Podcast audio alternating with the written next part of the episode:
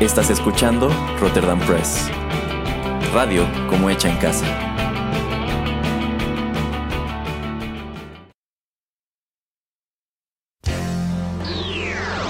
He-Man y los One Hit Wonders del universo. Yo soy Adam, príncipe de Eternia y defensor de los secretos del castillo Grayskull. Él es Pereira, mi más querido amigo. Fabulosos y secretos poderes me fueron otorgados el día en que levanté en alto mi espada mágica y dije, ¡Por el poder de Grayskull! ¡Ya tengo el poder!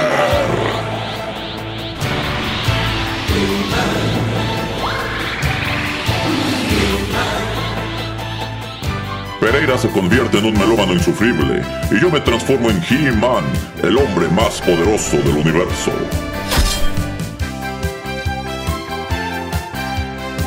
Solo tres seres comparten este secreto. El señor Álvarez, el padrino Larios y Erasmo. Juntos defendemos los One Hit Wonders del universo de las demoníacas fuerzas de Skeletor.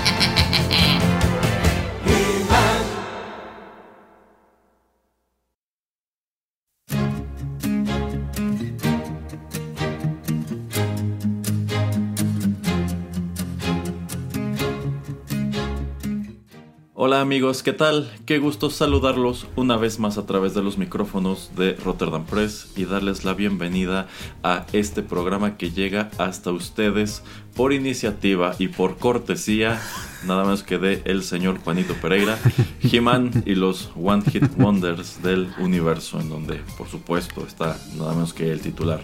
¿Cómo le va señor Pereira? Hola, ¿qué tal a todos? No, nada de iniciativa mía. Ah, ¿cómo si fuera no? iniciativa mía, este no tendría este nombre, este programa. No, yo sé que se trataría de lleno de He-Man y todo relacionado con sí. He-Man, pero bueno, tenemos que platicar sobre lo que es la temática central de este programa, que es que es otra gran pasión, señor Pereira, que son los One Hit Wonders. Y en esta ocasión estaremos abordando a uno muy peculiar, porque mientras que todos los que ya hemos abordado, en algunos casos se trata de actos ya muy longevos, que siguen en activo y que siguen viviendo de la fama de ese gran éxito que tuvieron en los 80, en los 90, en los 2000. Bueno, pues el que estaremos abordando hoy, pues ya tiene un rato que nos dejó y es muy curioso, pues que se trata de un acto que prácticamente asomó la cabeza para tener éxito y desaparecer casi instantáneamente. ¿De quiénes se trata, señor Pereira? Vamos a hablar del dúo dinámico francés, no sé cómo ponerles de otra manera, eh, esta agrupación denominada o llamada Mocho. Así es, quizá muchos de ustedes por el nombre no los asocian con la canción que escucharemos a continuación, pero en cuanto comience a sonar estoy seguro que dirán, ah, ya me acordé, ya me acordé quiénes son y ya me acordé que esta canción estaba todo el día en el radio. Así que, precisamente para regresar a esos tiempos en los que la canción estaba todo el día en el radio, vamos a escucharla, señor Pereira.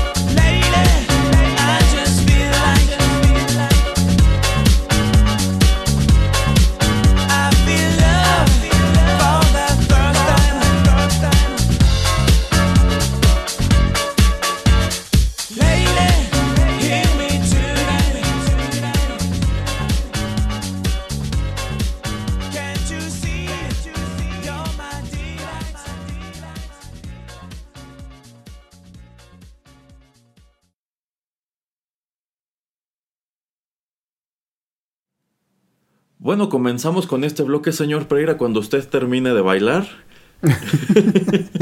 Espéreme tantito.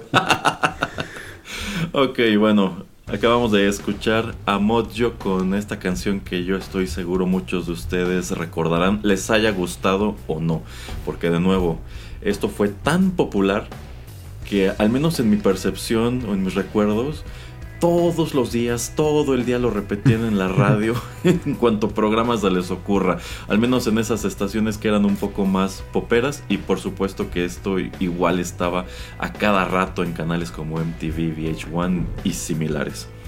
Esta canción se titula Lady, Hear Me Tonight. Es el primer y principal sencillo del álbum titulado también Mojo del año 2001, el cual llega al mercado bajo el sello MCA el señor Pereira ya lo dijo, este dueto Mojo nos viene, nos viene de Francia. A ellos les toca debutar precisamente con este álbum y esta canción que inmediatamente se convirtió en todo un fenómeno. Señor Pereira, ¿qué tanto recuerda esta canción y qué tanto le gustaba?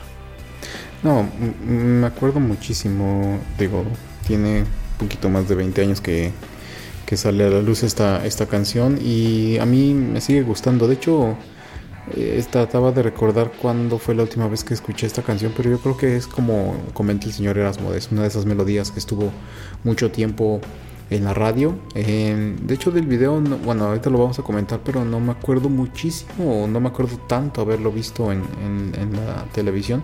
Me acuerdo muchísimo más de la melodía, pero no tanto del video.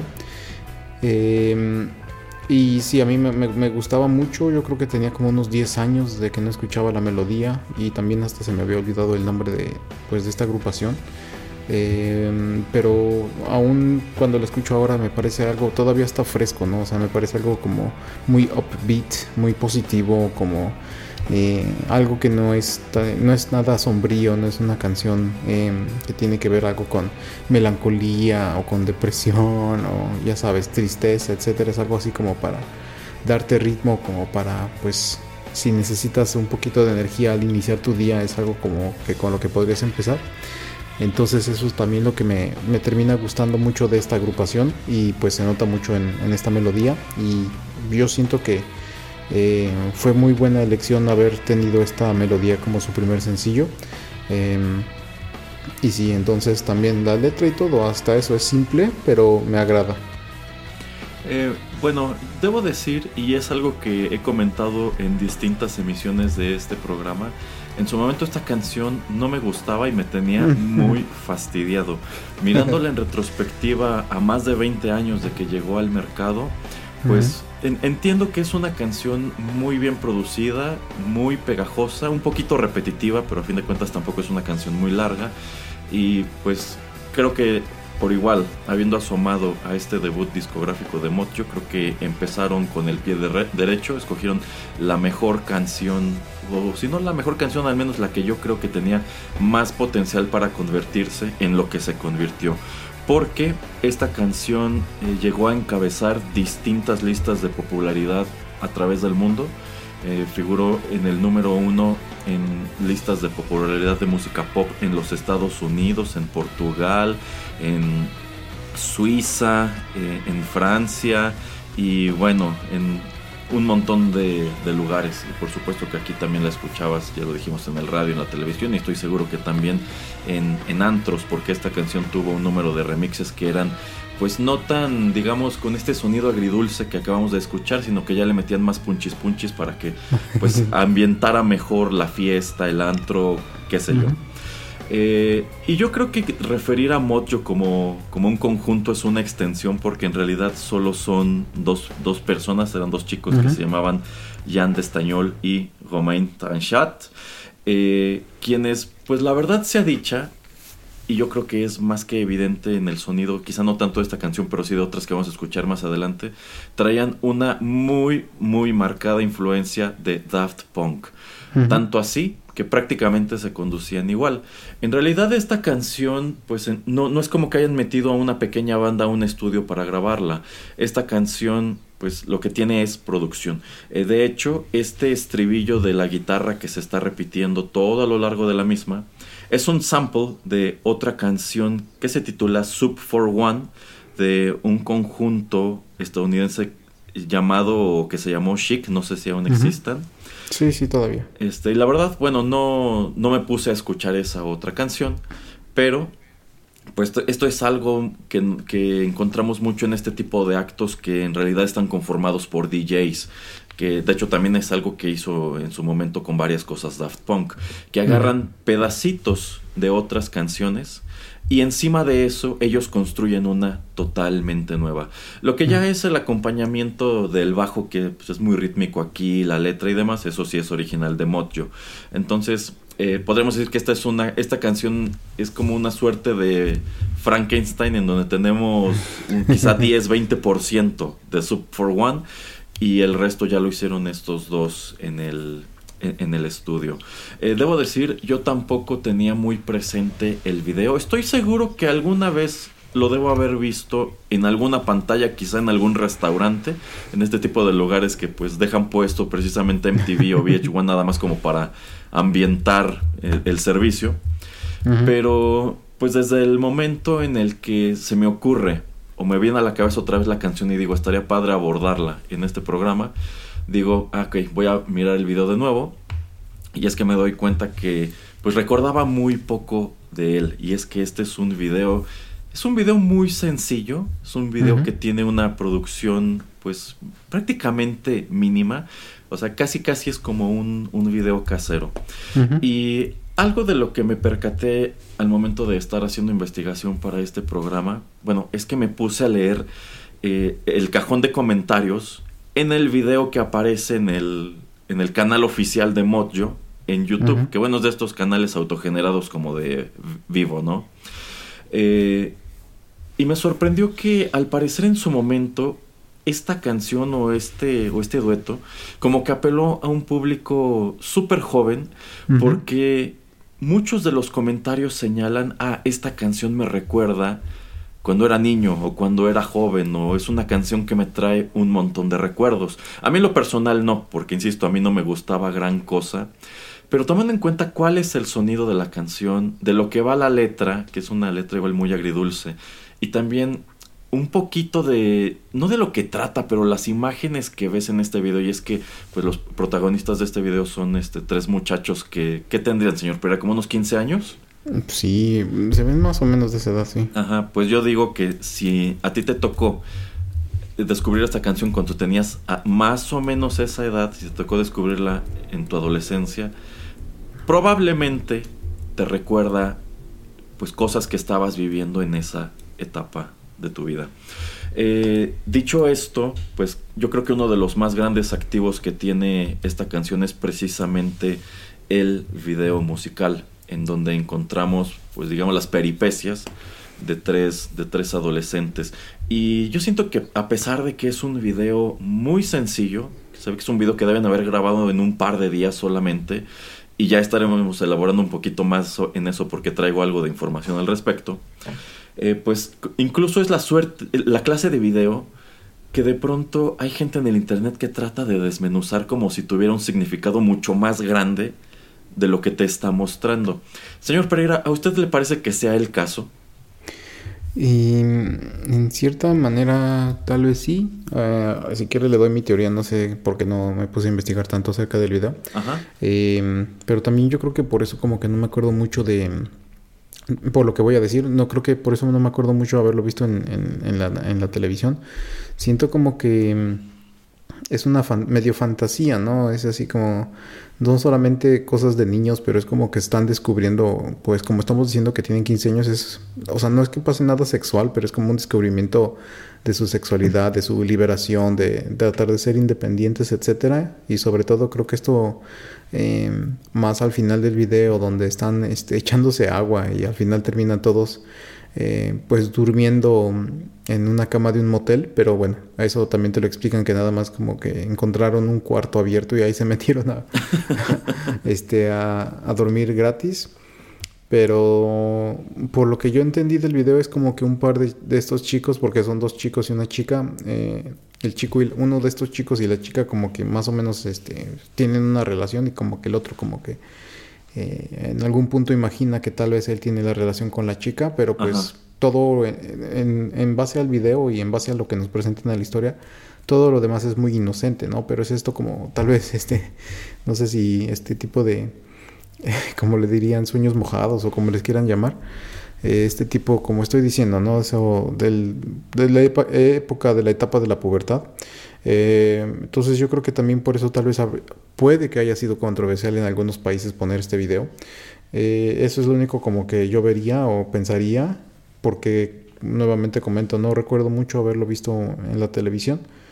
Pero bueno, ahorita ya nos va a comentar el señor Erasmo. Pero en sí, o sea, se me hace un video muy, como estás ya comentando, eh, sencillo, pero no sé, o sea, no sé si le hubiera yo puesto algo diferente, como que la canción es mucho más grande, más elevada que el video, entonces siento que el video como que no le hace justicia tanto a la melodía, ¿no? O sea, como que necesitaba un poquito más de producción o como que necesitaba un poquito de una idea más clara, como para pues todavía si esta canción fue muy popular, hacerla hasta dos, tres veces más popular si hubiera sido un video con una historia mejor pensada y con más valor de producción. Pero por lo menos ese es mi sentir. Eh, y bueno, entonces ya nos dirá el señor Erasmo qué es lo que piensa él y, lo que pues medio investigó. Ok, eh, efectivamente yo siento al ver este video que podría no ir tanto con la canción. Eh, la letra, pues es como una. es como una letra medio romántica, ¿no? Es alguien que como que está preguntándose si una, si una chica, la, la lady titular, pues corresponde sus sentimientos, ¿no? O, lo tiene en mente tanto como este narrador tiene en mente a la, a la, otra persona.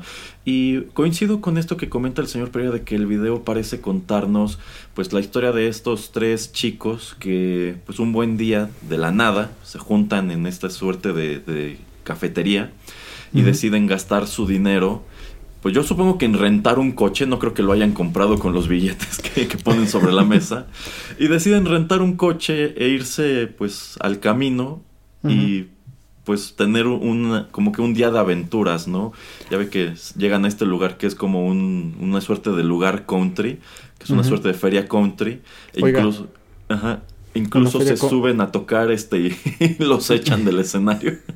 Me está diciendo que tomaron la idea de los Simpsons de cuando Bart tiene una licencia eh, falsa y, van a la feria eh, mundial de Knoxville o algo así. Eh, algo así, algo así más o menos. o en Nashville, ya ni me acuerdo. No, no, yo tampoco, pero ándele, quizá tomaron inspiración de ahí. Continúe, continúe. Este, y bueno, terminan la noche, se escabullen efectivamente un cuarto de motel que está abierto eh, ahí pasan la noche, eh, por la mañana como que los descubren pero logran huir. Y deciden llevarse el coche yo creo que hasta que dio el coche, que se les descompone y termina con esta panorámica en donde están los tres contemplando pues la ciudad, ¿no? Eh, y efectivamente yo siento que por allí está metida una fantasía porque pues dos de estos chicos, el chico y la chica, como que sí son pareja, el otro, el otro yo incluso diría que es como el mal tercio, eh, que al mismo tiempo como que él tiene esa fantasía, ¿no? De que la chica fuera su novia y no la de el otro individuo. Pero pues no terminan de contarte realmente qué onda. Entonces tú puedes interpretarlo por, por distintos lados. Eh, y precisamente investigando o buscando información sobre este, sobre este conjunto, que dicho sea de paso, no hay mucha, ya más adelante les diremos por qué, eh, pues encontré que el director de este video musical, llamado eh, François Nemeta, pues llevaba un, un, blog, bueno, un sitio web que era como para pues promoverse como cineasta. No sé este, si tuvo éxito más allá de este videoclip que sí le dio la vuelta al mundo o no. Pero encontré una pestañita en este sitio, que de hecho está en inglés y qué bueno, porque si no, no hubiera podido traerles esta información, en donde él cuenta pues un, en, sus palabras lo que significó para él la realización de este videoclip, eh, en dónde lo hicieron, cómo lo hicieron. Eh, y bueno, eh, me parece valioso porque rara vez vas a encontrar un testimonio de, de, este tipo, ¿no? Entonces, si el señor Pereira está de acuerdo antes de que concluyamos este bloque, pues quiero leerles un poco de lo que él comparte de Lady Hear Me Tonight en sus propias palabras. A ver. Muy bien, ahí les va. Mayo de 2000. Mi productor me hace llegar una canción titulada Lady Hear Me Tonight y me pide idear un video musical. Escucho la canción varias veces y la encuentro absolutamente melancólica y romántica. Tristeza entremezclada con alegría. Me viene pues a la cabeza este amargo romance juvenil. Tres adolescentes, dos chicos y una chica, deciden huir juntos, deseosos de placer, diversión y un escape de la realidad. Lo escribo a prisa, con Virgin Suicides y Boys Don't Cry en mente. Mojo, la banda, son franceses, pero eligieron cantar para el mundo entero en inglés. Yo también soy francés y pienso que el video debería hacer lo mismo, hablar a todos en el mundo, ser lo más universal posible. Quiero que luzca como una mezcla entre los Estados Unidos y el suburbio francés de donde provengo, Así es como en junio de 2000 cogemos un avión y terminamos en Montreal, Quebec. Allá organizamos una audición para hallar a nuestros tres jóvenes héroes. Busco a tres adolescentes con una relación real entre ellos, no importa si es amistosa o romántica. Así damos con nuestro hermoso trío de jóvenes, tres amigos de la vida real, Sarah Jane, Patrice y Gilles. En junio de 2000 emprendemos un viaje por las carreteras de Quebec, Jan y Romain de Mojo aparecen en el video. Son quienes venden el auto a los muchachos. Esta versión del video, por supuesto, es la oficial. MTV recortó una escena. ¿Pueden adivinar cuál? Bueno, ese es el final del texto. Él comparte, bueno, coloca allí también eh, cuatro instantáneas de estos muchachos que aparecen en el, en el videoclip. Y también coloca un archivo de Google Maps en donde te indica en dónde están los lugares en, los que grabaron. Es decir, el diner, el lugar en donde es la feria country, el motel y esta colina que pues tiene una vista, es como un mirador precisamente de Montreal. Este y bueno, son locaciones muy separadas entre sí. Por eso yo digo que quizá lo hicieron en un, en un par de días. Y estoy casi seguro que se han de haber ido en el mismo coche que aparece en el video. Y supongo que por eso se ve muy sencillo. Yo creo que en realidad ni siquiera llevaban un crew tan grande. No creo que hayan hecho esto con, con tanto dinero pero pues se las apañaron para hacer algo que se ve súper amateur, que pues terminó por convertirse en algo muy memorable y pues interesante, ¿no? Que el, director escriba esto e incluso te diga, bueno, si tú vives por la zona o algún día estás por la zona y quieres ir a estos lugares que aparecen en el, en el videoclip, bueno, pues puedes hacerlo. Ahí, está, ahí te dejo los indicadores a donde tienes que llegar. ¿Cómo ves, señor Pereira? Qué chido, pero ahora estoy tratando de pensar y, quiero que usted me diga qué es lo que MTV borró. Eh, yo pienso que deben haber borrado y y sí, creo que debía haberlo investigado. Yo pienso que quizá eh, al transmitirse en MTV quitaban parte de estas escenas cuando los tres están en la ducha y probablemente cuando los tres despiertan juntos en la misma cama. O sea, el señor Pereira ya lo dijo, o sea, es totalmente inocente, incluso no es como que amanezcan desnudos los tres en la misma cama, están, están, con las mismas ropas que traen puestas y tú no entiendes que haya ocurrido algo sexual en, esta situación, más allá de pues esta fantasía que tiene el chico de la cabeza rapada eh, con, la, con la chica del video, ¿no? Yo pienso que quizá eso es lo que retiraron. Sí, Sí, estoy casi seguro. Entonces, eh, como para quitar controversia, yo creo que pues le salió más sencillo hacer eso. Eh, porque sí, como que se presta más a la interpretación esa, esa pequeña parte. Entonces, eh, yo digo que removiéndola, pues ya, ya con eso te, te quitas de cualquier problema y lo puedes, yo creo, pasar también a cualquier hora del día. Supongo, supongo más que nada para efectivamente evitarse malos entendidos de lo que está tratando de decirte este videoclip. En fin, dicho todo esto, señor Pereira, antes de que vayamos con más música y precisamente para ir poniéndonos en tono con lo que quiero comentar en el siguiente bloque, quería preguntarle, ¿usted antes de que empezáramos a planear esto, ubicaba alguna otra canción de Mojo? Mm, sí, la que sigue. Ah, ok, yo no. Entonces, ah, bueno, ya tendremos algo que platicar en el siguiente bloque. Por ahora, vamos con más música.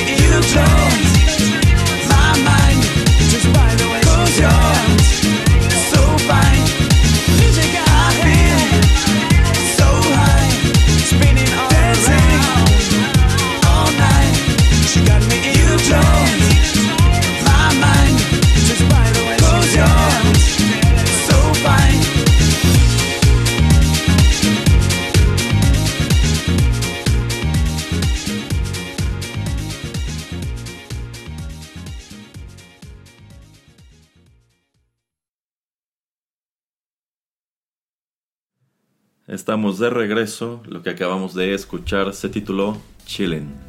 Este fue el segundo sencillo de el álbum titulado Mojo del año 2001. Esta canción llega a la radio y a la televisión un par de meses después de que este dueto francés conquistara ambos con Lady Hear Me Tonight. Eh, ya nos decía el señor Pereira, él sí tenía conocimiento de esta canción yo no. Así que vamos a empezar por él. Señor Pereira, en comparación con lo que es Lady Hear Me Tonight, ¿qué le parece esta canción?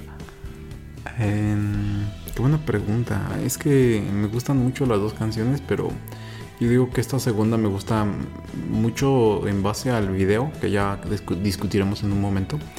Pero si nada más comparo las melodías, eh, yo creo que la primera es mucho mejor. Eh, tiene una historia más eh, profunda, la música y también la letra son superiores, no muchísimo más, porque digo, obviamente es el mismo estilo y vienen del mismo álbum en estas dos melodías. Em, pero sí, yo digo que es un poquito más memorable Lady Hear Me Tonight.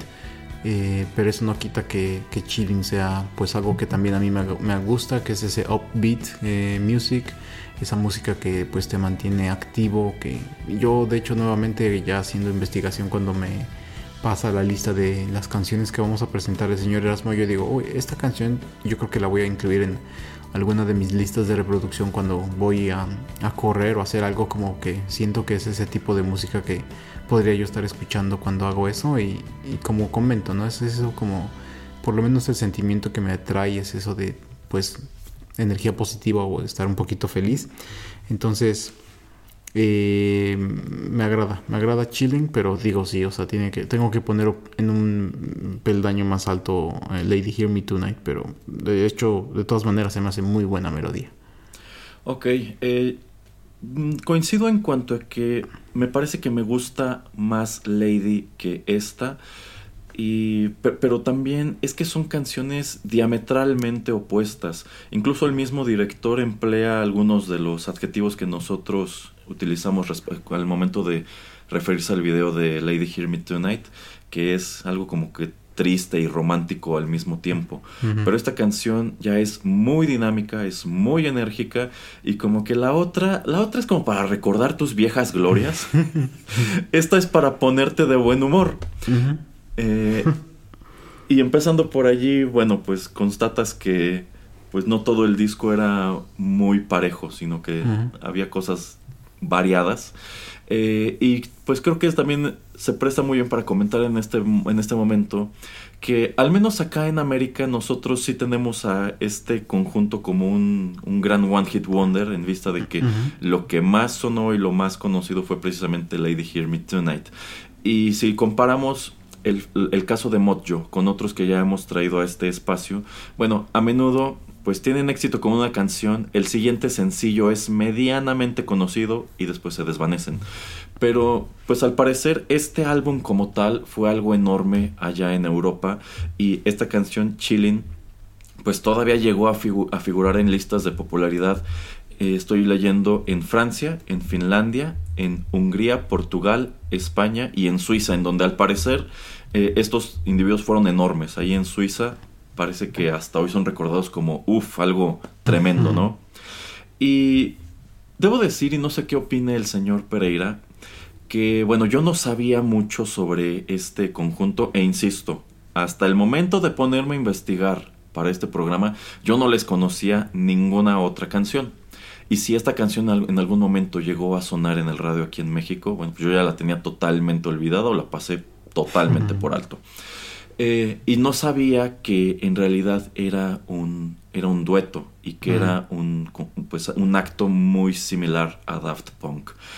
Pero al momento de ponerme a investigar y al momento de escuchar esta canción dije, pues claro, es que esto sí se escucha muchísimo como algo que hubiese realizado en su momento Daft Punk.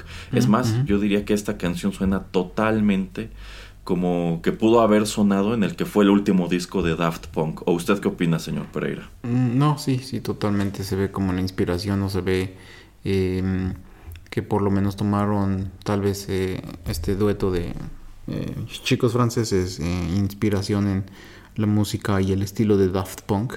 y sí, también yo pues escucharía o pensaría que también em, este otro par de chicos de Francia que es Daft Punk, pues eh, harían lo mismo, ¿no? Entonces sí, también yo, yo escucharía lo mismo, pero eh, lo interesante o lo diferente, pues es como ellos no cantan, como Daft Punk no canta, sería interesante ver a qué vocalista hubieran elegido como para darle eh, pues letra y voz a esta melodía, pero sí, obviamente se, se, nota mucho la influencia de la música.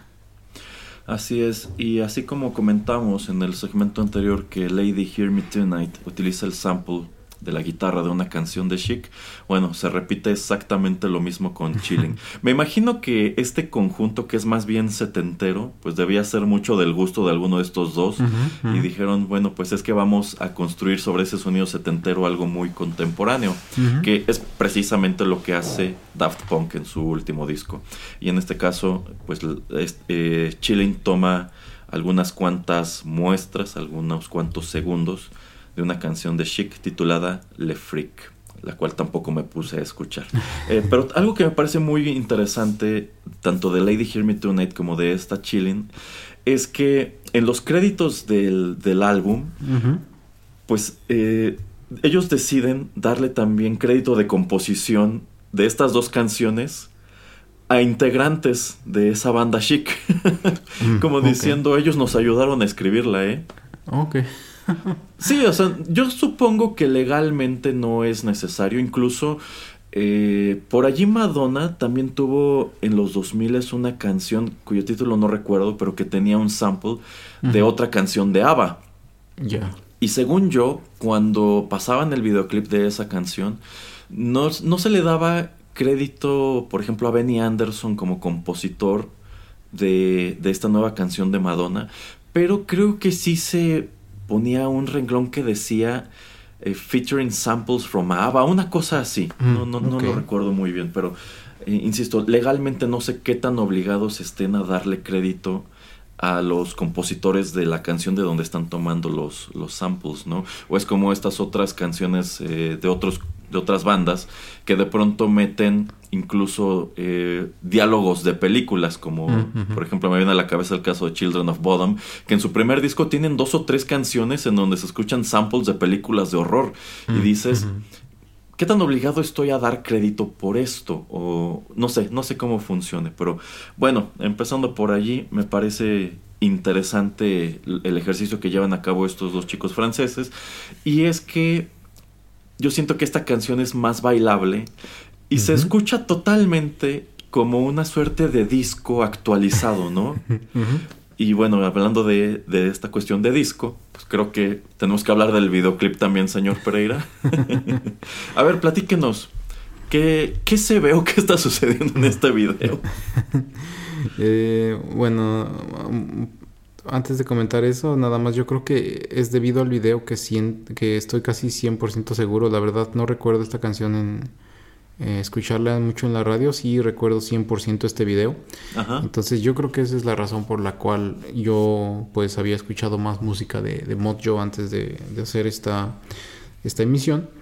Eh, el video se me hace pues muy icónico, muy, o sea, muy fácil de recordar. Creo que eh, al momento en que inicia, cuando el señor Erasmo me lo me vuelve a compartir esta lista y, lo busco yo en YouTube y digo, claro, ya, ya me acordé.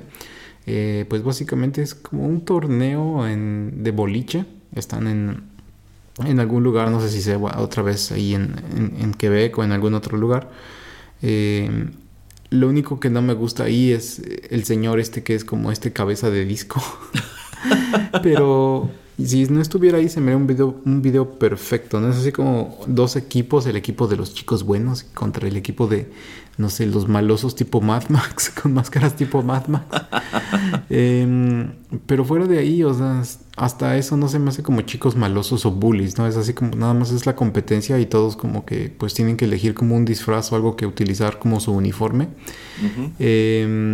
Y a mí una de esas cosas que también me, encantaron fueron las bolas de boliches que algunos de ellos eh, utilizaban, eh, como esta que parecía bola de fútbol y el otro que nunca, que no, nunca vi exactamente que era el, digamos, protagonista del video, que según yo es como un guante de box el que está ahí adentro. Em, entonces básicamente es una competencia entre cuatro chicos, eh, pues digamos que se están vistiendo de negro con tipo máscaras como si estuvieran tal vez en Mad Max contra otros chicos que tratan de ser medio cools, ¿no? Pero se ven también un poquito nerds, que eso es lo que también me gusta. Y bueno, pues se ponen a bailar al ritmo de la, de la música, de esta melodía. Y también existen, yo creo que todavía deben de existir este tipo de boliches que en ciertas noches es noche de disco. Entonces eh, todo es eh, oscuro, ponen luces neón, ponen música y ponen así esta bola de, discoteca a girar. Eh, creo que he ido una o dos veces. Es algo raro y chido al mismo tiempo. O sea, obviamente no vas a estar ahí bailando, pero es diferente a estar jugando boliche en lo, digamos, entre comillas, normal, a ir a, este tipo de, de ocasiones o de noches. Entonces es muy agradable y si no lo han experimentado, alguna vez han jugado boliche, deberían hacerlo porque pues es algo diferente, un poquito tontito, pero muy, muy divertido. Eh, y para mí obviamente lo icónico del video es esta chica que va en patines que va cruzando eh, todo el, em, pues toda esa región, no región, el, lugar donde los competidores o los, los que están jugando boliche eh, tienen que soltar la bola. Y como este chico se imagina que eh, pues em, en lugar de la bola de boliche es la chica la que va camino hacia los pinos. Eh, todo, todo eso se me hace muy icónico y me acuerdo muchísimo, ¿no? Igual yo creo que porque íbamos en la prepa me acuerdo mucho de eso, pero para mí simplemente la canción a mí me gusta mucho y el video por todas estas cosas, por no, no simplemente por la chica, pero porque es el boliche, por el tipo de bolas y digamos por la pequeña trama que está pasando es que me acuerdo mucho y de todas maneras te digo, se me hace, todavía lo vi, lo vi ahora que estábamos haciendo esto y es, es la canción que más escuché. La escuché como cuatro o cinco veces solamente para ver el video porque dije, ah, este sí me gusta. el de Lady Hear Me Tonight me gusta la canción, pero no el video. Entonces el del boliche me parece muy, muy jocoso. La verdad no se me hace tonto, se me hace divertido, se me hace hasta inocente, se me hace que alguien que estuviera apenas saliendo de la prepa o apenas entrando en la universidad podría haber hecho este video. Eh, y sí, entonces por eso te digo, por eso me acuerdo mucho que, ah, es el video del boliche, no, sí, obviamente me acuerdo. Bueno, eh, paréntesis para tres cosas. Uno, para mandarle un saludo a nuestro amigo Pablo, quien fue campeón estatal de chuzas. Dos, para señalar que el señor Pereira es malísimo para el boliche. Sí. Y tres, yo no tenía idea de que esta cuestión de hacer como noche disco en los boliches existiera. Pero bueno, eh, Sí, supongo que debe ser algo, algo padre y raro al mismo tiempo. Eh, este video me pareció muy, muy simpático en cuanto a que está, está todo surreal. Pero a mí lo que más me quedó grabado es precisamente este personaje que tiene una cabeza de bola de disco que pensé, este sería misterio si no se hubiera vuelto villano Spider-Man en los 70. Pero pues la presencia de este personaje es como, wow, ¿no? O sea, e, e, es, como la cereza en el pastel, todo el video está súper loco, pero lo que viene a rematarlo es que es una noche disco en el boliche y hay una cabeza, una bola disco antropomorfa bailando aquí delante de las, de las líneas de boliche, e incluso tiene como sus coristas.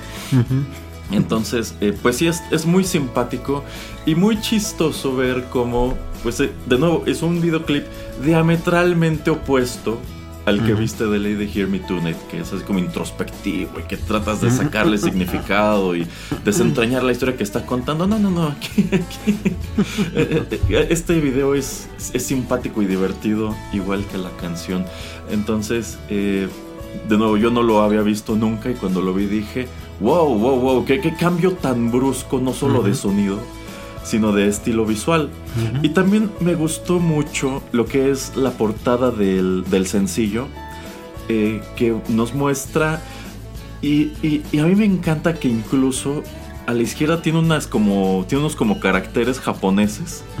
Porque se ve totalmente como un disco que esperarías encontrar por allá no que tiene esta ilustración como en colores como en tonos lavanda aunque parece que hubo varias ediciones de, este sencillo. Pero esta que estoy viendo son, es, es, la misma ilustración pero como en colores lavanda. Y aparecen pues un chico y una chica como charlando precisamente en estas salitas que hay en las líneas del del boliche y estoy viendo que en otras ediciones son tonos más sepia, más parecidos a los que puedes ver en el, en el video musical. Así que, pues como que estos dos traían una vibra creativa muy, muy chistosa y yo casi me atreví a decir que medio adelantada a su época porque tú ves estos videos actualmente y no se ve como un video viejo. Eh, a lo mejor se puede ver fechado por la producción, ¿no? Porque pues, a fin de cuentas venía saliendo de los 90. Pero yo siento que actualmente, uno, el videoclip es algo que se ha desvirtuado muchísimo. Tanto así que hay un montón de artistas en Estados Unidos y Europa que ya mejor hacen lyric videos en lugar de montar una megaproducción como las que solían hacer Michael Jackson, Madonna y demás. Eh, pero yo siento que aquellos conjuntos que aún le apuestan muy fuerte al video musical, están haciendo cosas muy parecidas a esta, que no son muy espectaculares, pero sí tratan de ser o, introspectivas o muy rimbombantes. Así que empezando por ahí creo que esto sigue siendo súper vigente. Y si bien pues en su momento no me gustó mucho esto y tampoco y sigo estando y sigo sin estar muy seguro de que me guste, pues al menos creo que tiene muchísimo mérito lo que hicieron en aquel entonces. Sí, sí, sí, exactamente, por eso es así como que de todas maneras, ¿no? Aunque el otro video sea como estás diciendo, pues el claro oscuro de este, eh, se nota que pues la gente pues, estaba divirtiendo haciendo esto, ¿no? Entonces eso también es algo agradable. Eh, y pues yo creo que eso es más lo que sucede cuando juntas a un DJ y a un vocalista que es productor eh, como para lanzar pues música entonces pues yo yo no lo veo de una manera negativa de ninguna manera es música que como ya comento en algún punto pues olvidé porque pues ya no, se no la escuché más eh, después de esos 2000, desde el principio de los 2000, pero que ahora la escucho y digo, ah, esto, esto de hecho me, le trae una sonrisa a mi, a mi rostro. sí, como estoy seguro que debe traerle una sonrisa a muchísima gente allá en Europa, en donde pues seguramente disfrutaron muchísimo más de este, de este sonido. Pero bueno, llegado este punto, señor Pereira, vamos a escuchar otra canción y en el siguiente par de bloques hablaremos de lo que ocurrió posterior al surgimiento de este One Hit Wonder. Ya volvemos.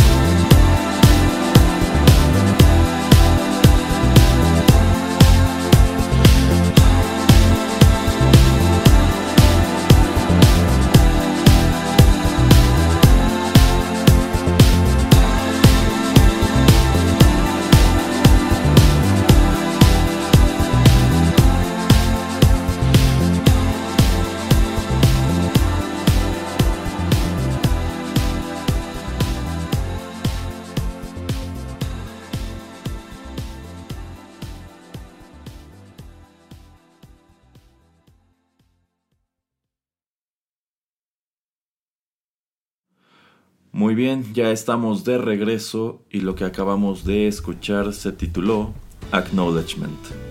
Esta pista instrumental en realidad no es uno de los sencillos que se desprendieron de este álbum Mojo, que me parece que fueron un total de cinco. Sin embargo, es la pista número uno de dicho álbum. Es decir, si tú te regreso en el año 2001 escuchabas yo creo que sobre todo Lady Hear Me Tonight, y te gustaba lo suficiente como para ir corriendo a la tienda a comprar el disco, bueno, pues cuando llegabas a tu casa o en tu coche y metías el disco al reproductor, esto es lo primero con lo que te encontrarías. Y empezando por allí, pues tenemos un tremendo contraste no solamente con Lady Hear Me Tonight, sino también con, con Chilling que ya escuchamos, porque uno, esta es una pista instrumental, es una pista pues yo no diría que sea precisamente atmosférica, pero es muy chill out, ¿no? O sea, es el tipo de cosa que yo puedo imaginar que estás escuchando pues ya en la tarde cuando llegas a tu casa después del trabajo y quieres relajarte, ¿no? Una, una cosa así.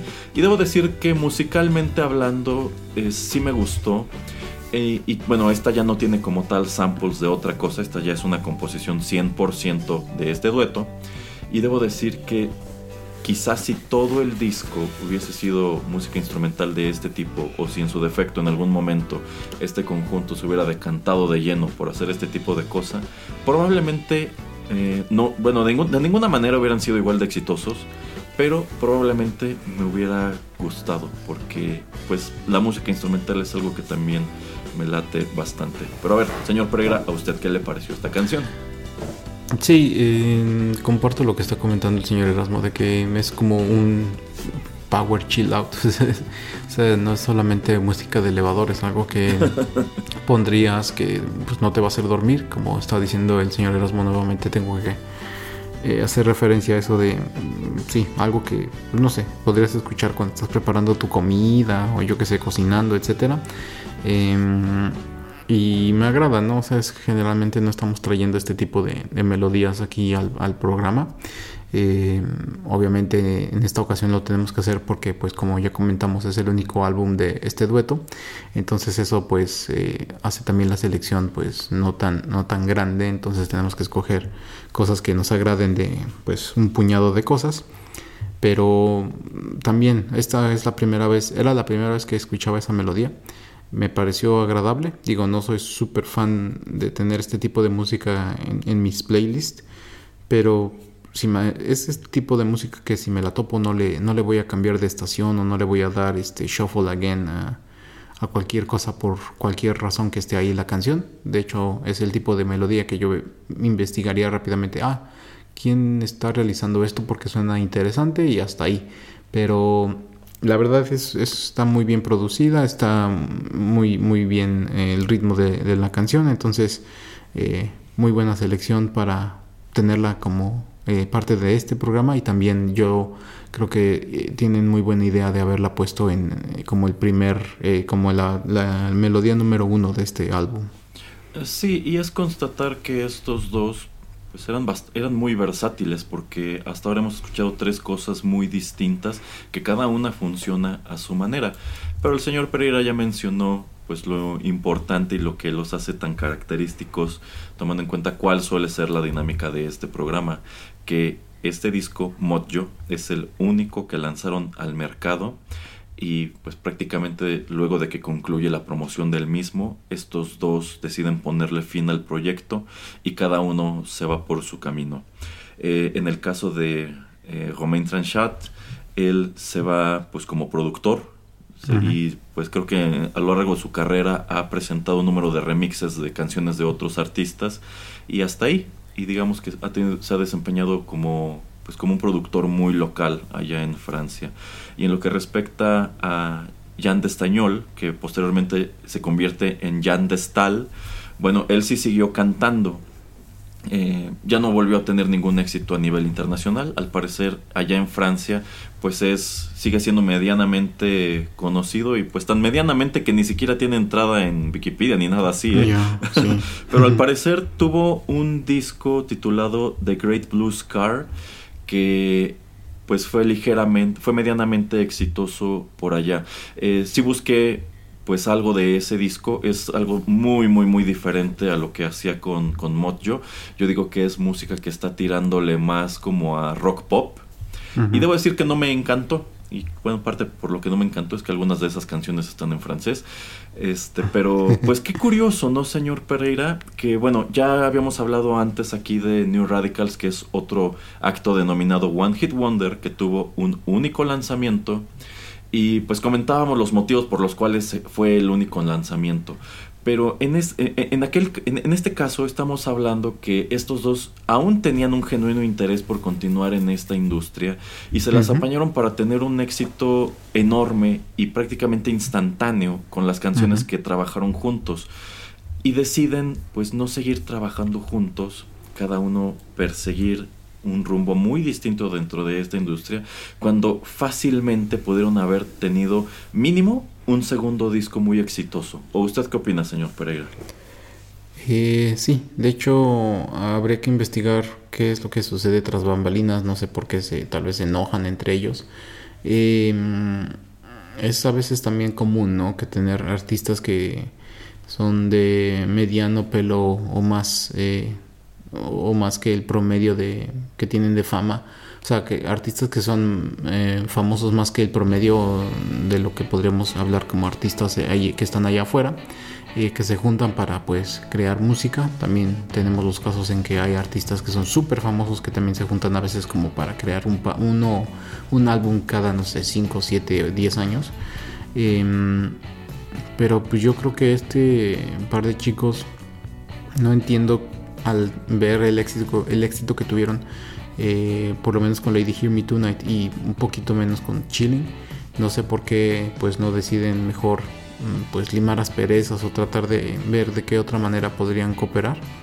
Em, yo creo que ahí hay una gran ruptura porque si no pues como ya estamos comentando no es que hayan encontrado super fama eh, afuera de este proyecto y pues sí si hubieran sacado yo digo que otros, aparte de este, otros 2, 3, 4 álbums, eh, por lo menos otro par de grandes éxitos yo creo que si hubieran tenido por, pues por la manera de, ellos de crear música y por la manera en que ellos la estaban produciendo.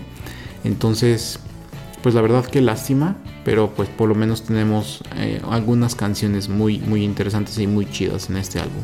Eh, sí, no encontré información de realmente por qué se desintegran, es decir, especular si se llevaban mal o tuvieron algún tipo de pleito, eh, pues no, no, pues es acercarnos de ninguna manera a la realidad. Estamos acostumbrados a que por lo regular cuando suceden este tipo de rupturas muy súbitas es pues precisamente por eso, porque había una mala relación de trabajo. Ya muchos de los actos que hemos comentado en este programa, pues precisamente por esa mala relación de trabajo es que terminan hasta demandándose entre sí mismos o poniéndole fin a la que pudo haber sido una carrera muy brillante. En este caso, quién sabe, a lo mejor sencillamente dijeron, ¿sabes qué? Este no creo que esto siga siendo para mí pues vámonos terminamos como amigos y cada quien se va a dedicar a lo suyo. O a lo mejor dijeron, pues vamos a trabajar juntos un solo disco y es todo lo que queremos hacer juntos y ya después nos vamos a ir a perseguir fortuna cada quien por su cuenta, ¿no? Entonces, eh, pues curioso, ¿no? Que efectivamente asomaron para pues tener un éxito arrollador, después desaparecen y todos estos años después, tomando en cuenta que ya empieza a haber mucha nostalgia por la música 2000 era, pues no es como que en algún momento se hayan reencontrado o que hayan decidido vamos a sacar una nueva versión de Mojo con más canciones o con remixes o cosas así, como que sencillamente es algo que decidieron dejar atrás y dentro de lo que cabe yo creo que eso suma mucho a su leyenda, que a diferencia de otros One Hit Wonders que ya hemos abordado, que terminan por tener carreras pues ya francamente decadentes, como que allí persiste esto eh, como, una, como una joya que surgió y que se quedó en un tremendo hubiera. Yo creo que sin problema pues se los hubieran apañado para vender muy bien un segundo disco, incluso si hubiese sido malo, pero como que deciden, bueno, ya hicimos algo muy grande, quizá no nos creemos capaces de replicarlo, vamos a dejarlo allí, que, a mí me parece súper respetable. Pero bueno, ya para ir terminando con este programa, señor Pereira, vamos con la cuarta y última canción y regresamos pues con nuestras últimas reflexiones y a despedir este programa. ¿Cómo ve? Muy bien. Bien, ya volvemos.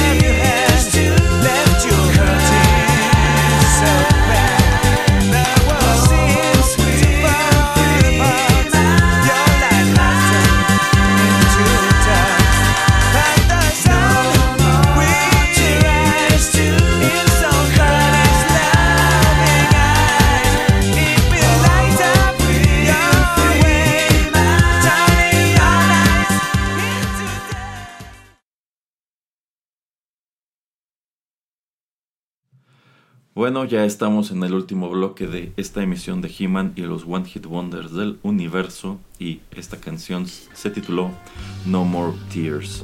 Este fue el cuarto sencillo que se desprendió del álbum Mojo, el cual en sí llega al mercado en enero del año 2002 es decir, eh, todavía más de un año después de que ellos colocan este disco en el mercado, le siguen sacando jugo. El quinto y último sencillo que fue On Fire aparece precisamente a mediados del año 2002. Y es precisamente por ese entonces que los dos integrantes de Mojo deciden pues, poner fin al proyecto y seguir cada quien su camino. Eh, señor Pereira, ¿qué le parece esta canción No More Tears? Eh, pues estamos viendo algo que estábamos comentando yo creo más en el, segundo bloque acerca de esta gran influencia que parecen tener este par de eh, chicos con música de los 70s, como que se siente, ¿no? Mucho el, feeling, como que se siente mucho el ritmo que viene de, esa, de esa época, de esa década. Eh, me agrada, me agrada, eh, siento que el disco completo como que lleva pues una cierta línea, o sea, como que sí identifico que toda la música ha sido creada por las mismas personas. Y de hecho, bueno, tampoco, si es que en algún momento esto estuvo en la radio, que la verdad ni me acuerdo y yo digo que no, em, es algo que también, obviamente, como lo estaba diciendo con, la canción de Acknowledgement, eh, le hubiera dejado, pero al mismo tiempo no es algo como que me hubiera resaltado o que me hubiera llenado tanto eh, la oreja como para ponerles tanta atención. Eh, por eso yo digo que, pues si las primeras dos melodías que presentamos obviamente son las fuertes, pero de todas maneras es, es, algo como por el mismo ritmo y por algo que pues tal vez no estábamos nosotros muy acostumbrados en esa época, sobre todo si naces en los 80s o 90s, pues no es que eh, la música de los 70s te, tenga una gran influencia en ti, eh, solamente agrupaciones eh, pues todavía que hubieran existido o que hubieran seguido yo creo que eso es lo que tendría más gran influencia en ti, pero pues no es ese, es ese sonido el que más que nada sobrevive, sobrevive esa década. Yo creo que lo que más sobrevive la década de los 70 eh, entrando en los 2000 a principios de los 2000 es el rock and roll eh, y de las varias maneras, ¿no? O sea, el, rock eh, un poquito más pesado, el rock más pop, etcétera, etcétera, y no tanto este como ritmo, no sé cómo ni cómo ponerle, ¿no? Pero es este pues es medio, es eh, medio disco, ¿no? Ajá, es disco y como, ajá, disco groovy y entonces eh, yo digo que eso como que no es que sea rechazado, pero es como es dejado en ese, en ese, en ese periodo del tiempo, ¿no? Entonces, pues es interesante que como lo traen de nuevo eh, con una nueva canción, pues se siente fresco pero yo creo que al mismo tiempo es por eso que también no puede persistir tanto, ¿no? O sea, no es que dure, no, tiene tanta durabilidad a, mi punto de vista, por lo menos este tipo de canción, esta específicamente que acabamos de escuchar. Eh, y sí las otras que son el sampleo más, eh, pues un, un sampleo más interesante que se utilizó para ellas. Sí, al momento de escuchar esta canción, de nuevo pensé, suena muchísimo como Daft Punk. Precisamente en el año 2001 es cuando ese otro conjunto tiene su, pues, su gran breakthrough a nivel internacional eh, con Discovery, que yo creo que la primera vez que la mayoría de nosotros escucharon escuchamos a, Daft Punk fue precisamente con alguna de las tantas canciones que se desprendieron de ese disco, como One More Time o como Harder, Better, Faster, Stronger. Eh, yo siento que las canciones que encuentras en este álbum de Mod Yo no, no, no, corresponden tanto con el sonido de Discovery, pero sí con el del último disco de Daft Punk que fue el de Random Access Memories, en donde viene esta canción con Pharrell Williams, que también fue algo enorme y tiene un sonido muy parecido al de esta otra canción. Entonces, pues interesante encontrarte con pues conjuntos que traen más o menos esa misma onda, ¿no? De hacer música nueva con sonidos ya medio medio antaños y como bien señala el señor Pereira, sonidos que tú pensarías que pues no sobre no, iban a sobrevivir más allá de los 80 y más allá de los de los 90 y constatar también el gusto por la onda setentera, pues el video de esta canción que siento que ya no está tan interesante como los otros dos, eh, pero aún así los colores y algunas de las cosas que están sucediendo en la pantalla dices, claro, claro que se ve como algo muy setentero, incluso principios de los 80. Este, en este video vemos a un chico que pues va caminando por la calle y le empiezan a suceder cosas en la calle, como que creo que se tropieza con un hidrante. Y en algún punto pasa por enfrente de lo que parece un como restaurante de comida china porque Está pintado de amarillo y tiene como que estos garigoleados rojos en el anuncio y las ventanas. Y como que se pone a pelear con dos, este, pues dos chicos que salen vestidos como con estos trajes tradicionales chinos, como de artista marcial. y everybody was kung fu fighting. Luego se pueden a bailar juntos y pues el video culmina con este chico adoptando una indumentaria pues totalmente de la era disco, este traje este con pues, lleno de reflejantes como de bola de disco, bailando delante de un este fondo como de como de láseres de discoteca, ¿no? Entonces muy colorido y también eh, muy simpático y al mismo tiempo súper contrastante con este lo que fue Lady Hear Me Tonight, la canción y el video. Tanto así que yo estoy seguro que debió haberse dado mucho el caso, señor Pereira, de que de regreso en el año 2001, gente que los descubrió por esa canción y les gustó mucho, quizá el momento de asomar al disco en su totalidad no les latió tanto, sobre todo si no tenían mucho gusto por la música electrónica. Yo creo que mucha gente en su momento debe haber esperado de ellos más canciones de ese tipo, que fueran como baladas agridulces, ¿no? Es que no lo sé, porque mm, si, bueno, es que yo estoy pensando en ese, en ese entonces y, yo no era de esos que corría a, la tienda de discos a comprarme todo el álbum, solamente al haber escuchado un sencillo. Em, este tipo de balada agridulce que comenta señor Erasmo, pues sí lo hubiera yo tomado así como si hubiera escuchado eh, dos o tres canciones más eh, después de Lady, eh, pues que se parecieran mucho a eso y que la letra fuera del mismo estilo, pero pues ya al haber escuchado Chilling, pues yo digo, ah, pues yo creo que este es un grupo como que tiene este tipo de música acá toda medio funky y que quiere pues experimentar y que quiere pues tratar de traer cosas que tal vez ya no son tan utilizadas a al, a, pues a, esta, a este nuevo milenio. Em, em, te digo, no, no me lo hubiera yo comprado luego, luego, no sé qué tanto habría que ver. No hay manera de ver, yo creo, qué tan desilusionada mucha gente podría haber estado de este primer álbum, pero yo creo que se vendió bien, yo creo que, como te comento, es, es algo que como ya estábamos no tanto escuchando, como que tal vez eh, mucha gente lo tomó como algo de aire fresco y por lo menos basado en los comentarios de eh, los videos de, No More Tears, de Chilling y de Lady, pues por lo menos eh, hay muchísima nostalgia por esa música. Entonces, eh, ya no sé cuántas canciones, creo que tenía como 10 canciones ese álbum. Yo creo que, mm, ah, no, 12, perdón. pues ya, o sea, si te gustó por lo menos 3, yo creo que ya, ya, pues ya la hiciste, ¿no? O sea, de hecho yo tenía esa regla más o menos en esos años de si me gustan cuatro canciones de este álbum de 10, 12 canciones, ya, o sea, como que ya mi dinero fue bien invertido. Eh, y si me gusta la mitad, pues wow, ¿no? O sea, como que la mejor inversión que hice. Entonces me imagino que de estas 12 canciones y por lo menos a mí me hubieran gustado aparte de Lady Chilling otro par, yo creo que con eso ya hubiera, no me hubiera, em, no hubiera hecho mala cara por haber invertido en ese álbum.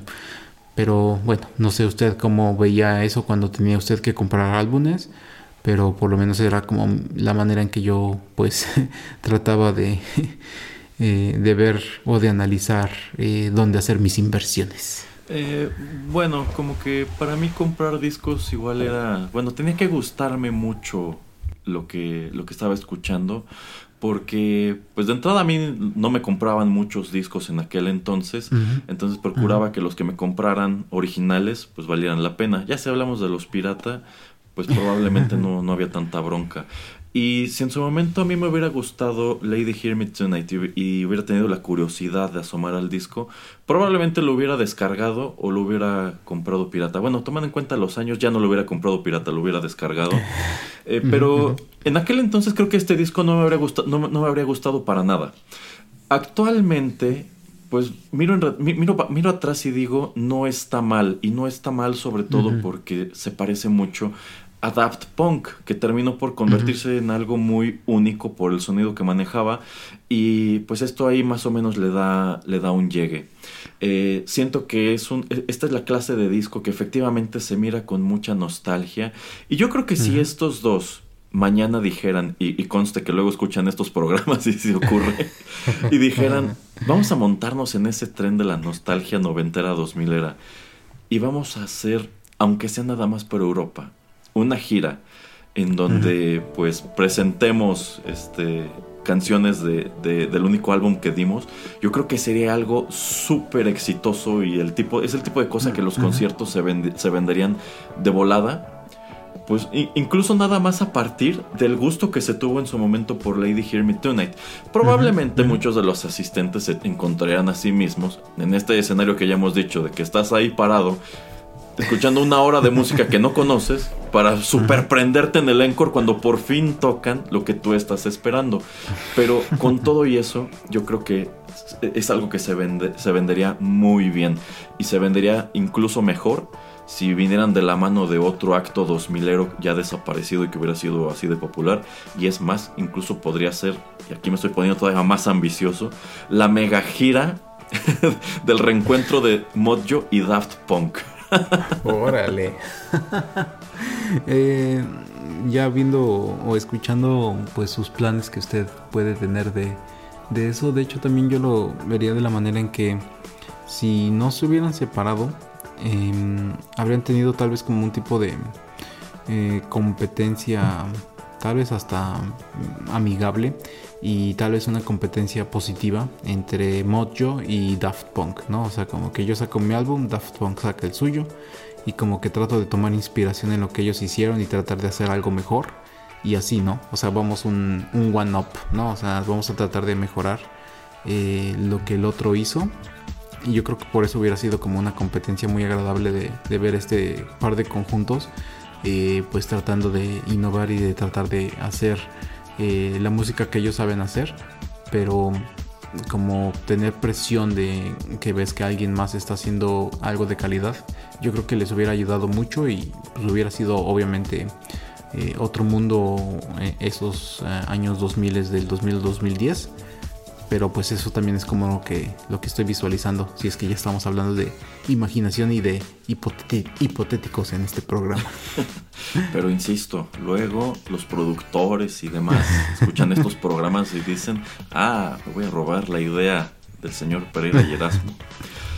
Pero bueno, es así que estamos llegando al final de esta singular emisión de He-Man y los One Hit Wonder del universo, dedicada a Mojo. Eh, muy interesante la charla. Honestamente, yo no pensé que pudiéramos extender tanto el programa, tomando en cuenta que pues no abunda la información de, de este conjunto y solamente estuvo activo un par de años. Pero pues es interesante asomar a todo este tipo, a este tipo de cosas. Si bien en algunos casos ya nada más es la especulación de lo que pudo ser o lo que todavía podría ser. Despídase, señor Pereira. Eh, muchas gracias a todos por eh, escucharnos y recuerden que el título y toda la inspiración eh, viene del señor Erasmo, no mía. Yo aquí estoy aquí siempre un poquito con disgusto. Ay, sí. Pero sigan aquí en contacto y, con el podcast. Y, sigan pidiendo por favor que el señor Pereira nos reseñe Masters of the mm. Universe en Netflix. A ver si en una de esas le voy a hacer como, como en las fiestas, de que aplaudanle para que se anime. A ver si una de esas se nos hace que por fin nos comparta lo que le gustó y lo que no le gustó de esa serie. Mm, mm. Pero bueno, no olviden que todos los contenidos de Rotterdam Press están disponibles en SoundCloud y que también pueden suscribirse a todo lo, más reciente del podcast en iTunes, Spotify, Tuning Radio y otras tantas aplicaciones. Los saludan a través de estos micrófonos el titular de este programa, el señor Juanito Pereira, y su invitado, Erasmo. Hasta la próxima. Bye.